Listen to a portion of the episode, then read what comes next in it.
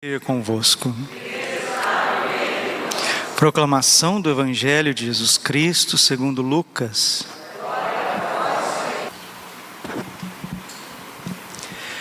Naquele tempo, os fariseus perguntaram a Jesus sobre o momento em que chegaria o reino de Deus. Jesus respondeu: O reino de Deus não vem ostensivamente, nem se poderá dizer está aqui ou está ali, porque o reino de Deus está dentro de vós. E Jesus disse aos discípulos: Dias virão em que desejareis ver um só dia o Filho do Homem e não podereis ver. As pessoas vos dirão: Ele está aqui ou ele está ali. Não deveis ir nem correr atrás, pois como o relâmpago brilha de um lado até o outro do céu, assim também será o Filho do Homem no seu dia. Antes, porém, ele deverá sofrer muito e ser rejeitado por esta geração. Palavra da salvação. Ave Maria, cheia de graça, o Senhor é convosco. Bendita sois vós entre as mulheres, bendito é o fruto do vosso ventre, Jesus. Santa Maria, Mãe de Deus, rogai por nós, pecadores, agora e de nossa morte. Vinde, Espírito Santo.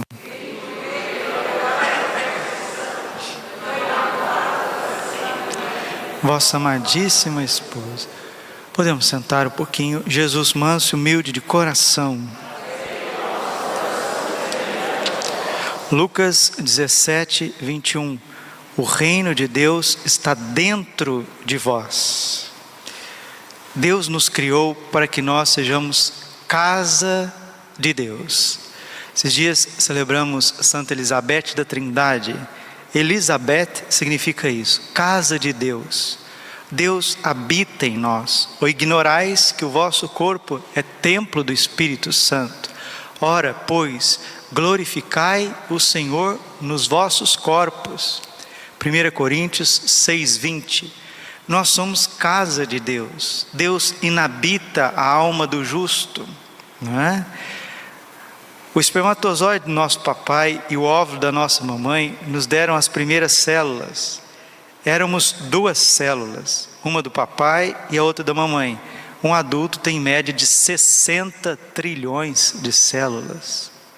E nós nos desenvolvemos. Por que, que nós desenvolvemos tanto? Por que, que Deus deu tanta luz, como diz a primeira leitura do livro da sabedoria, né? Sabedoria, capítulo 7, versículo 22 seguinte. Na sabedoria há um espírito inteligente, santo, único, múltiplo, sutil, móvel, perspicaz, imaculado, lúcido, invulnerável, amante do bem, penetrante, desimpedido, benfazejo, amigo dos homens, constante, seguro, sem inquietação, que tudo pode, que tudo supervisiona, que tudo penetra no mais profundo de todos os espíritos, os inteligentes, os puros, os mais sutis pois a sabedoria é mais ágil que qualquer movimento e atravessa e penetra tudo por causa da sua pureza. A sabedoria que é o próprio Deus, e ela é o artífice do ser humano. Criemos o homem à nossa imagem e semelhança. Gênesis capítulo 1, versículo 26. Por que, que Deus caprichou tanto no ser humano ao ponto do verbo se dizer filho do homem. Tem um motivo muito claro, e esse motivo é a inabitação da Santíssima Trindade em nós. O que é a santidade, meus irmãos? É quando Deus toma posse da nossa memória, inteligência e vontade. O pecado é contrário, é quando o mal toma posse da nossa memória, inteligência e vontade. Quando o pecado se aposta de nós, nós nos assemelhamos aos demônios. Quando a sabedoria se aposta de nós, nós nos assemelhamos a Deus. É simples assim. E nós fomos criados para sermos glorificados. Padre, o que é a glorificação do ser humano? Ó, é a doação da divindade em nós. O seu anjo da guarda não pode comungar, você pode. São Miguel Arcanjo não pode comungar, não pode receber o cálice com o sangue de Cristo. Eu posso. Você pode? São Miguel não é batizado, São Gabriel não é crismado, São Rafael não recebe a Eucaristia, nós podemos. Nós participamos mais profundamente da natureza de Deus do que os próprios serafins e querubins. E nós carregamos uma tristeza, nós carregamos um abatimento, nós carregamos ira, nós carregamos impureza, nós carregamos uma série de coisas, por quê? Isso São João da Cruz chama de apetites. Apetites ou paixões, ou apegos, ou desordens, o nome que você quiser dar. Enquanto nós carregarmos isso, desculpa, meus queridos, falando para mim antes de vocês, falando para mim antes de falar para vocês, somos cristãos de Araque, né?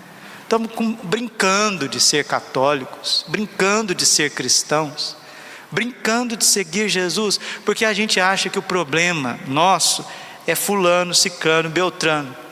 Muito bem, deixa o fulano, o ciclano e o beltrano morrer, para você ver se você não continua com os teus problemas. Você acha que o teu problema é a cidade que você mora, a casa que você mora, o bairro que você mora? Né? Muda de cidade, muda de casa, muda de bairro, para você ver se você não vai ter os mesmos problemas. Você acha que o seu problema é porque você está sofrendo uma situação muito dolorida? Sim, se passa uma coisa, vem outra. O nosso problema maior, central, é porque nós nos apegamos às coisas. Nós nos apegamos aos outros e nós nos apegamos, pior, a nós mesmos. São João da Cruz, na subida do monte, chama isso de apetites. E se isso não for desfeito mediante mortificações, penitências, mediante boa confissão, boa direção espiritual e muito mais, muito mais, mediante a ação da graça de Deus, o reino de Deus que está dentro de vós sempre estará obscurecido pelas nossas paixões.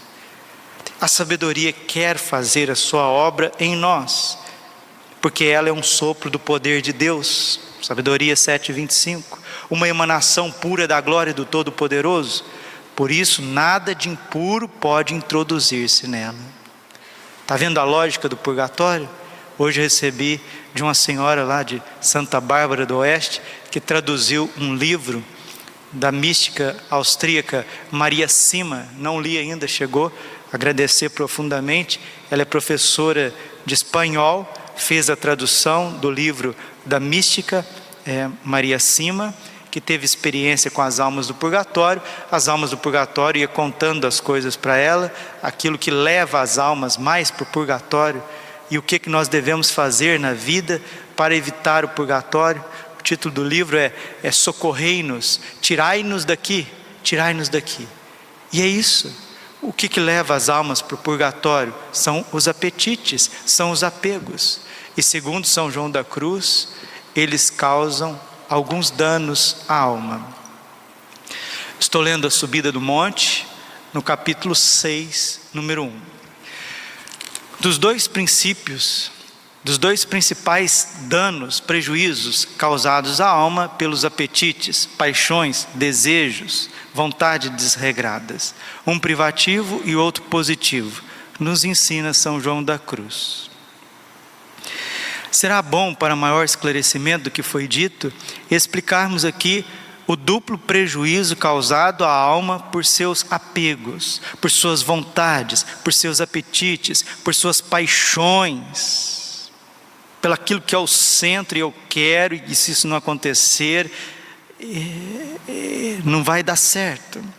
Lembrando que, desde já, antes de ler São João da Cruz, que o seu apetite, a sua paixão, o seu desejo, pode ser um trabalho, pode ser uma faculdade, pode ser uma viagem, pode ser um negócio, pode ser uma compra, pode ser uma venda, pode ser a sua esposa, pode ser o seu esposo, pode ser é, o trabalho pastoral, pode ser a reforma de uma capela, pode ser coisas virtuosas, apetites, paixões aqui, vontades férreas, não necessariamente pode, possa ser álcool, droga, prostituição, vingança. Sim, os apetites, as paixões, as desordens podem ser grosseiras, mas São João da Cruz ele está escrevendo para monjas carmelitas. e elas são carregadas também de apetites. Elas precisam ser purificadas. Se as monjas carmelitas, se os carmelitas, que são uma espécie de eremitas, precisam tanto de purificação, imagina cada um de nós. E continua São João da Cruz. Os apetites privam cada um de nós da, da sutileza de Deus, da luz divina, como nós ouvimos no livro da sabedoria. Primeiro, privam-nos priva do Espírito de Deus. Segundo, fadigam, atormentam, obscurecem, mancham, enfraquece a alma que vive segundo a palavra de Jeremias, Jeremias 2,13: Dois males fez o meu povo deixaram a mim fonte de água viva e cavaram para si cisternas, cisternas rotas que não podem reter águas. É o que nós fazemos a vida inteira. Nós saímos correndo atrás de coisas que não nos saciam, não nos nutrem, não nos santificam. Estes dois males, privativo e positivo, são causados por qualquer ato desordenado do apetite. Desculpa, eu não estou ofendendo ninguém e não estou ofendendo nem a mim mesmo. Mas quem de nós aqui não tem atos desordenados de vontades, de quereres, de realizações? E aí a gente acha que o problema é o encanador, a gente acha que o problema é o pintor, a gente acha que o problema é o marmoreiro, a gente acha que o problema é o marceneiro, a gente acha que o problema é a arquiteta. Não, não, não, não, não, não, não, não, não, não, mil vezes não. O problema é o Senhor, trate de se converter. O problema é a senhora, trate de se converter, de mudar de vida. Ai, mas o problema é a outra pessoa que não fez o que tinha que fazer. O problema é meu filho que não tinha que fazer. Agora é sua, agora é o seu filho. Agora é a pessoa. Agora é o prestador de serviço. E amanhã vai ser o quê? Continua com as mesmas desordens e a gente acha que igreja católica é para a gente vir na missa, fazer o sinal da cruz, comungar, ir para casa e chegar lá e dar um abraço, um tapinha nas costas. Ai, meu Deus do céu! E a vocação universal, a santidade, aonde que fica? E o caminho de perfeição, aonde que fica? E é a cauterização que Deus quer fazer em nós para nos levar à via iluminativa, aonde que fica? Aonde que fica isso? Ou isso virou conversa da carochinha? Se a gente ficar a vida inteira como cotovias, falando só de coisas, de paixões e de problemas, etc., nós jamais seremos santos e o purgatório te espera, o purgatório te espera, porque, desculpa, não estou aqui ofendendo ninguém, eu sou padre, mas quando um cego guia outro cego, os dois acabam dentro do, do buraco. E continua São João da Cruz. Quanto ao primeiro, é evidente que afeiçoando-se a alma à criatura, quanto mais tal apetite ocupar a alma, tanto menos capacidade terá para possuir a Deus. Expliquemos que dois contrários não podem existir no mesmo sujeito ao mesmo tempo. Ora, a afeição a Deus e a criatura são dois contrários. Não podem desse modo existir em uma só vontade.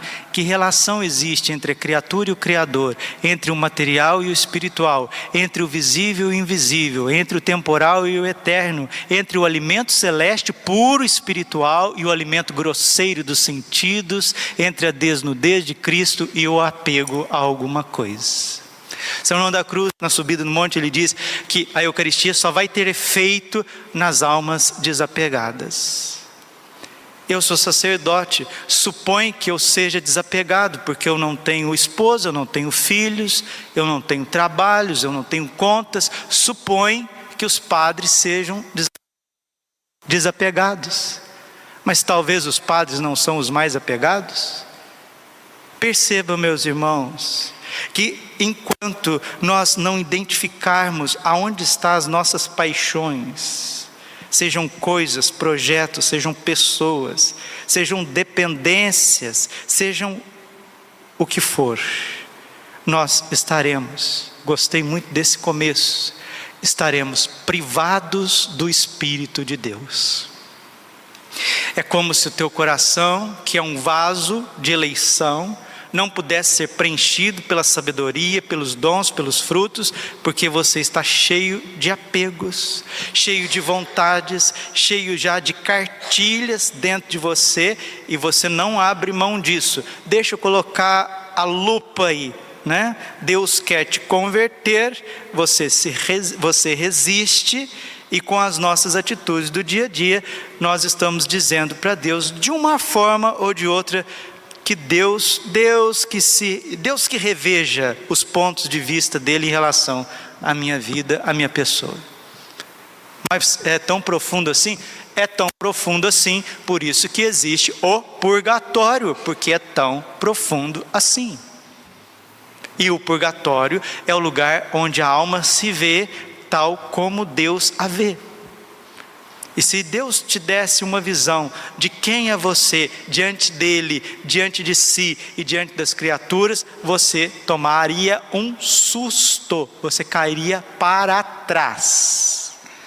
Então vamos pedir a Nossa Senhora, que é mãe de misericórdia, o dom do autoconhecimento. Não adianta a gente falar que é os outros, não são os outros, o problema está em nós e aonde você for, com quem você for, se você não renunciar a si mesmo e não mergulhar em Cristo, você estará privado do Espírito de Deus. Segundo, cansado, fadigado, atormentado, obscurecido, manchado, enfraquecido pelos apetites e pelas paixões. Mas, Padre, é muito difícil a gente então se santificar. Como disse Jesus a São Pedro, para os homens isso é impossível, mas para Deus tudo é possível. Nós precisamos querer ser santos. Assim como na ordem natural, continua São João da Cruz. Uma forma não pode ser introduzida num recipiente sem ser primeiramente expelida, do mesmo modo, a forma contrária, enquanto uma permanecer, se tornará obstáculo à outra devido à incompatibilidade existente. Do mesmo modo, a alma cativa do espírito sensível jamais poderá receber o espírito puramente divino e espiritual. É redundante. O dom espiritual. É como se você quisesse colocar café numa garrafa, mas ali tem chá ou tem leite. Enquanto você não esvazia do leite ou do chá ou da água, você não pode colocar o café. É isso que São João da Cruz está falando. E nós, com uma sinceridade selvagem, você tem que ir embora para sua casa, vendo que o seu problema não é a cidade, o seu problema não são as pessoas, não é o calor de Cuiabá, não é sua mulher, não são seus filhos, não são as suas contas, não são os problemas, não são as pessoas que estão do nosso lado. O problema está que nós somos extremamente apegados às nossas paixões. E são elas que nos levam aos pecados, pecados grossos, pecados de ressentimento, pecados de mágoa, pecados de impureza pecados de vingança, pecados de preguiça, indolência. Quantas pessoas que não têm força mais para rezar? Quantas pessoas que não têm gosto mais para rezar? Quantas pessoas que estão arrastando para rezar um terço, para ler a Bíblia? Por quê? Porque estão privados do Espírito Santo. Padre, quem nos dará o Espírito Santo? Jesus dá o Espírito sem medida, como está no Evangelho de São João. Mas para receber o Espírito Santo, o coração precisa estar vazio, estar mortificado. E quando a gente fizer tudo que tiver ao nosso alcance, o Senhor mesmo, com o seu dedo, o Espírito Santo, que é o dedo de Deus, vai tocar na nossa ferida. Não sei aonde está a tua ferida não sei onde está a tua machucadura, não sei aonde estão os teus apegos, as tuas paixões, o centro da tua desordem. Eu não sei. Eu estou procurando conhecer o meu. Porque Deus Pai disse para Santa Catarina de Sena que É na cela do autoconhecimento que reside toda a perfeição. E São João Maria Vianney, que era um padre extremamente santo, um dia ele pediu para Jesus no sacrário mostrar quem ele era, mostrar a alma dele. Ele ficou um pouquinho desesperado. Ele ficou um pouquinho torturado, porque quando Jesus começou a mostrar quem que era Vianney, ele disse: Senhor, eu não aguento mais ver tanta miséria. Se com um padre santo daquele, e ele precisou tirar, chegar para Jesus, falou: Senhor, retira-me, eu não peço mais tanta luz sobre a minha miséria, mas eu peço a tua misericórdia. Então Jesus veio ao encontro dele. O Espírito Santo quer nos mover, mas e agora eu vou com o remédio. Se mostramos se mostramos a doença, agora muito mais precisamos mostrar o remédio. Se o Senhor e a senhora, se o senhor Padre Braulio de Alessandro não aprender a rezar. E aqui eu não estou falando, com todo respeito, não estou falando cenáculo, não estou falando terço da misericórdia, não estou falando de uma novena, não estou falando nem da participação da Santa Missa, que é o momento mais maravilhoso da nossa vida. Mas rezar aqui significa escolher a melhor parte. Lucas 10, 42. Maria escolheu a melhor parte que não lhe será tirada. Nós escolhemos o um momento para tomar banho, nós escolhemos o um momento para almoçar, nós escolhemos o um momento para ver jogo, nós escolhemos o momento para fazer esporte, nós escolhemos o momento para visitar uma pessoa. Nós precisamos escolher um momento para rezar. E rezar aqui não é ficar recitando orações, é você sentar, ajoelhar, seja no seu quarto, seja debaixo de uma árvore, seja no, no alto de um monte, seja na capela do Santíssimo, você fecha seus olhos, clama o Espírito Santo, pega um texto sagrado, pega a imitação de Cristo, pega a prática do amor a Jesus Cristo, pega um livro santo, a filoteia, a intimidade divina, ali você vai fazer a sua meditação a última palavra de São João Bosco antes de morrer foi essa: Meus filhos, não descuidem da meditação, da oração afetiva, da oração mental, de estar ali com Deus. Isso precisa ser feito todos os dias. E termino dando um testemunho para vocês. Eu percebo, eu percebo claramente nos seminários os seminaristas que estão escolhendo a melhor parte, que estão aprendendo a rezar, que estão indo para diante do Santíssimo e fazendo a sua meditação, eles estão recebendo o Espírito de Deus, estão sendo transformados, são jovens diferenciados, ficam mais calmos, mais lúcidos, mais sábios, começam a ter gosto por coisas mais espirituais do que carnais serão padres que farão a diferença na vida de muita gente, serão padres santos. Aqueles que cada hora tem uma coisa para fazer, igual nós, cada hora a gente tem uma coisa para fazer, né? Agora é isso, agora é aquilo, agora é aquilo outro. Por isso que participar da missa, que é, o, que é o algo, algo mais profundo que existe, sem ter uma vida de oração, a missa fica vazia. A Eucaristia não tem o sabor que Deus quis. Porque, desculpa, comungar até um satanista pode comungar.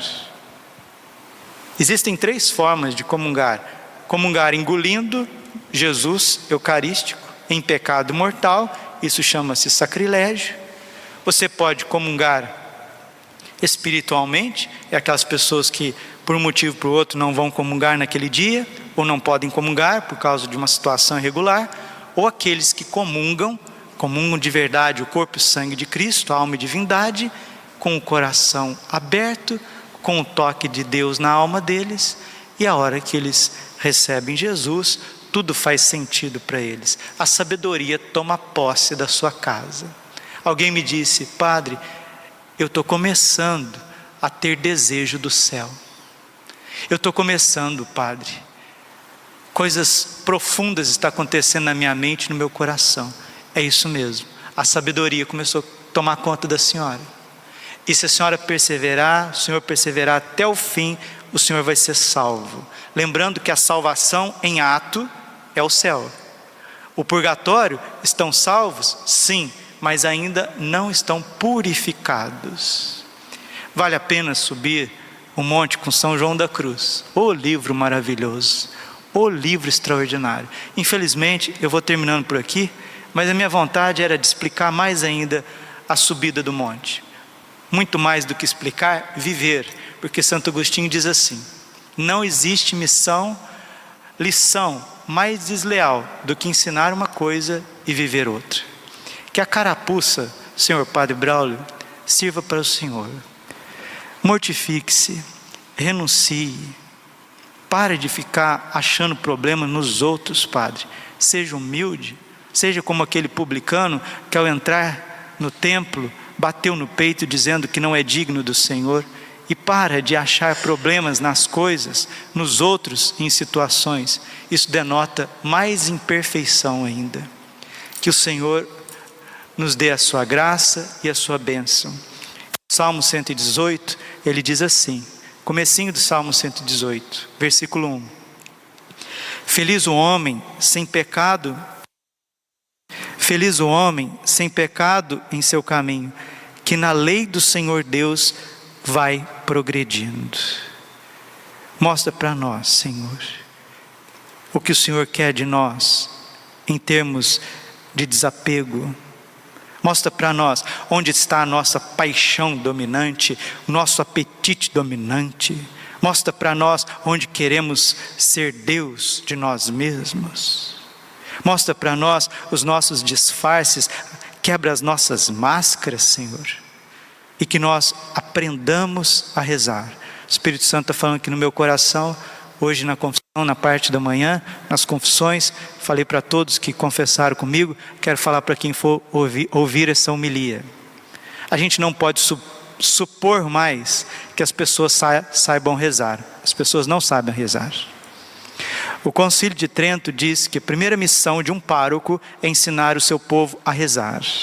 Os apóstolos um dia chegaram para Jesus e disse: Senhor, ensina-nos a rezar como são João Batista, João Batista ensinou os seus discípulos. O padre Paulo Ricardo fez um, um cursinho, um curso relâmpago no canal dele, que é Senhor, ensina-nos a orar. São 25 aulas, em média de 25 aulas, de 5 minutos cada uma.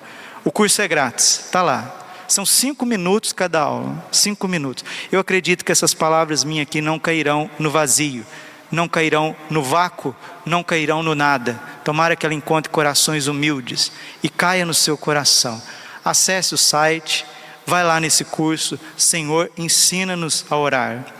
É um curso baseado no método de Santa Teresa d'Ávila, a mestra de oração. Você precisa aprender a rezar. Você precisa aprender a escolher a melhor parte.